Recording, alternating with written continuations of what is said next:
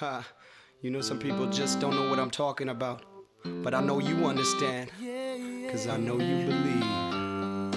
Baby, I believe that you were meant for me. 嗨，各位同学，大家早上好，我是瑶瑶老师，欢迎来到今天这一期的英语口语每日养成。在今天这期节目当中呢，我们来学习这样的一段英文台词，它呢来自于《绝望的主妇》第一季第二十集。我们呢先来听一下这样的一段英文台词。 When she was a teenager, they had a falling out, so she changed her name to Mary Alice. When she was a teenager, they were falling out, so she changed her name to Mary Alice. 当她还是个青少年的时候，她和她姑姑一直有矛盾，所以她就把自己的名字改成了 Mary Alice. When she was a teenager, they were falling out, so she changed her name to Mary Alice. When she was a teenager, they were falling out, so she changed her name to Mary Alice. 那么在今天这段台词当中呢，我们来看一下存在哪些发音技巧。首先呢，was a 出现在一起呢，可以有一个非常自然的连读，我们呢可以读成是 was was was。 再往后面看，falling out，此时呢我们可以做一个连读，连读之后呢可以读成 falling out，falling out，falling out。而再来看一下最后这一处，changed her 这样的两个单词呢出现在一起，我们呢可以做一个击穿的现象，我们呢可以读成是 changed her，changed her，changed her。你会感觉字母 h 好像没有发音一样。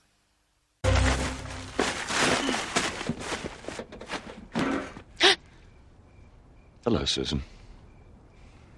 Paul. Hi. I understand you and Edie went snooping through my house. Huh? It's okay. I'm not mad. So, what do you want to know about Angela?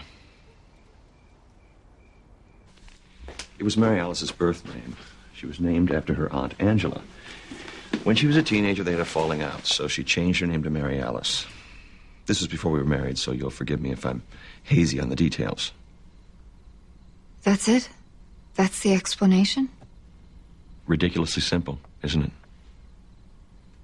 She changed her name because she got in a fight with her aunt?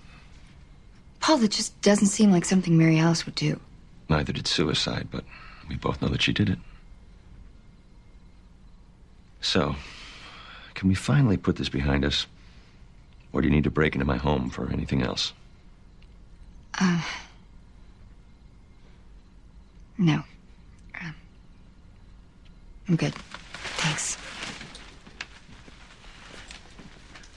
Although, if you wouldn't mind, I'd really like to see that videotape I found.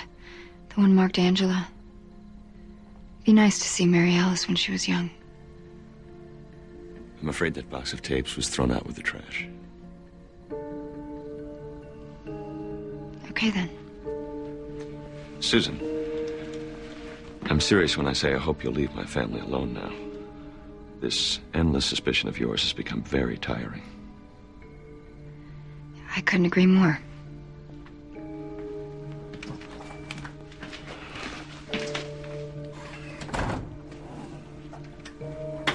在今天节目当中呢，我们来学习这样一个动词短语，叫做 fall out。其实呢，从字面来看，这个短语呢，它的意思是掉出来、掉出去，to drop out of something。比如说下面呢，我们来看一个例子：My phone fell out of my bag last night, and I couldn't find it in the dark。昨天晚上我的手机从我包里掉出去了，摸黑我找不到。My phone fell out of my bag last night and I couldn't find it in the dark. 好，那么除了刚刚这样的一个字面的意思以外呢，我们来看一下，在今天视频当中呢，我们这样一个动词短语 fall out，它的意思是两个人呢发生争吵，或者说呢有一些不愉快的经历，所以呢导致两个人之间的关系不如之前了，变得不那么好了。To have one's relationship with someone completely diminished, typically due to an argument or unpleasant incident. 比如说，下面呢，我们来看两个例子。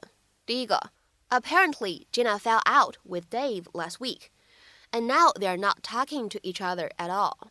很显然，上个礼拜 Gina 和 Dave 闹掰了，现在他俩完全不跟彼此说话了。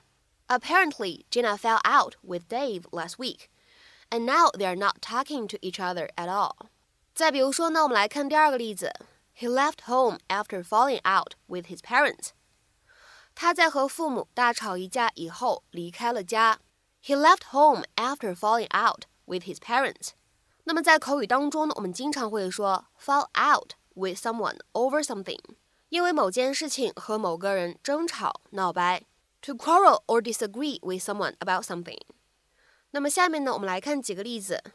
第一个，Tony fell out with Nick about the video game. Tony 和 Nick 因为电子游戏的事情吵架了，闹掰了。Tony fell out with Nick about the video game. 再比如说呢，我们来看第二个例子，Bill fell out with Sally over the question of buying a new car. Bill 和 Sally 因为买新车的问题闹掰了。Bill fell out with Sally over the question of buying a new car. 再比如说呢，我们来看下面这样一个例子。She'd fallen out with her boyfriend over his ex-girlfriend. 因为前女友的事情，她和她男朋友大吵了一架。She'd fallen out with her boyfriend over his ex-girlfriend. 那么有关这样一个短语 fall out，它的其他含义的使用，各位同学呢也可以在听完我们节目之后呢，多多去做做功课，积累一下相关的用法。那么在今天节目的末尾呢，请各位同学呢尝试翻译下面这样一个句子，并留言在文章的留言区。John 和 Alice 闹掰以后，他们把他们的房子卖掉了。John 和 Alice 闹掰以后，他们把他们的房子卖掉了。那么这样一个句子应该如何使用我们刚刚讲解过的这样一个动词短语去造句呢？期待各位同学的踊跃发言。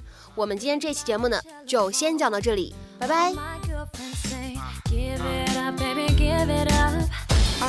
That you can see. This is how it's meant to be. Uh, uh. You're my frequency, cause baby,